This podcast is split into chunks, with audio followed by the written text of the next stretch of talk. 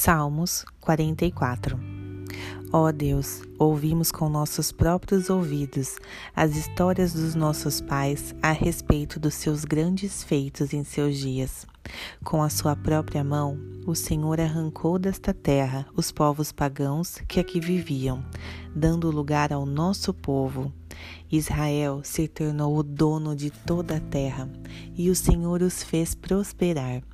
Não foi por sua própria força, nem com suas armas.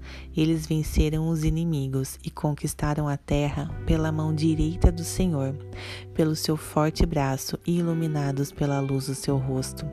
Conseguiram isso por causa do seu amor por eles. Ó oh Deus, o Senhor é o meu rei. O Senhor ordena e confirma a vitória de Israel, o seu povo. Pois somente com a sua ajuda podemos vencer os nossos inimigos. Pelo seu nome pisamos naqueles que se levantam contra nós. Não confie em meu arco e na minha espada para me salvar, mas no Senhor, que vence os nossos inimigos e cobre de vergonhas que nos odeiam. Deus é o motivo de nos gloriarmos a cada instante. Louvaremos o seu nome para sempre. No entanto, o Senhor nos rejeitou e por isso passamos vergonha diante das nações. O Senhor já não sai às batalhas com nossos exércitos e por isso somos obrigados a fugir do inimigo. Nossos adversários nos odeiam e roubam as nossas riquezas. O Senhor entregou os israelitas à morte, como ovelhas no matadouro. Nosso povo foi espalhado entre as nações. O Senhor nos vendeu a troco de nada, não lucrando com o seu preço. As nações vizinhas zombam e riem de nós por causa do que aconteceu. Somos motivo de riso e menosprezo daqueles que nos rodeiam.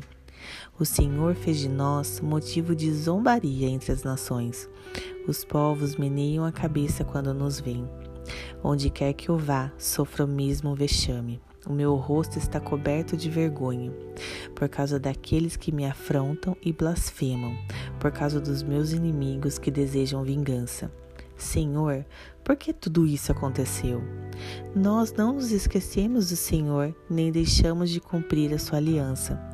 Nossos corações não abandonaram o Senhor, nossos pés não se desviaram do seu caminho. Então, por que razão o Senhor nos castiga nessa terra seca e sem vida? Por que o Senhor nos cobriu de densas trevas? Se tivéssemos esquecido o nome de Deus e tivéssemos estendido as nossas mãos em oração a deuses estrangeiros, Deus com certeza saberia, pois Ele conhece os segredos de cada coração. Mas o fato é que, por sermos fiéis ao Senhor, estamos sofrendo o perigo de morte a todo instante. Somos como as ovelhas destinadas ao matadouro. Acorde, Senhor, porque continua indiferente. Levante-se, não nos abandone para sempre. Por que esconde de nós o seu rosto e esquece a nossa miséria e desespero?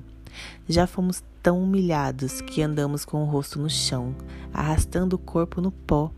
Levante-se, Senhor, venha socorrer o seu povo. Salve-nos por causa do seu amor fiel e constante.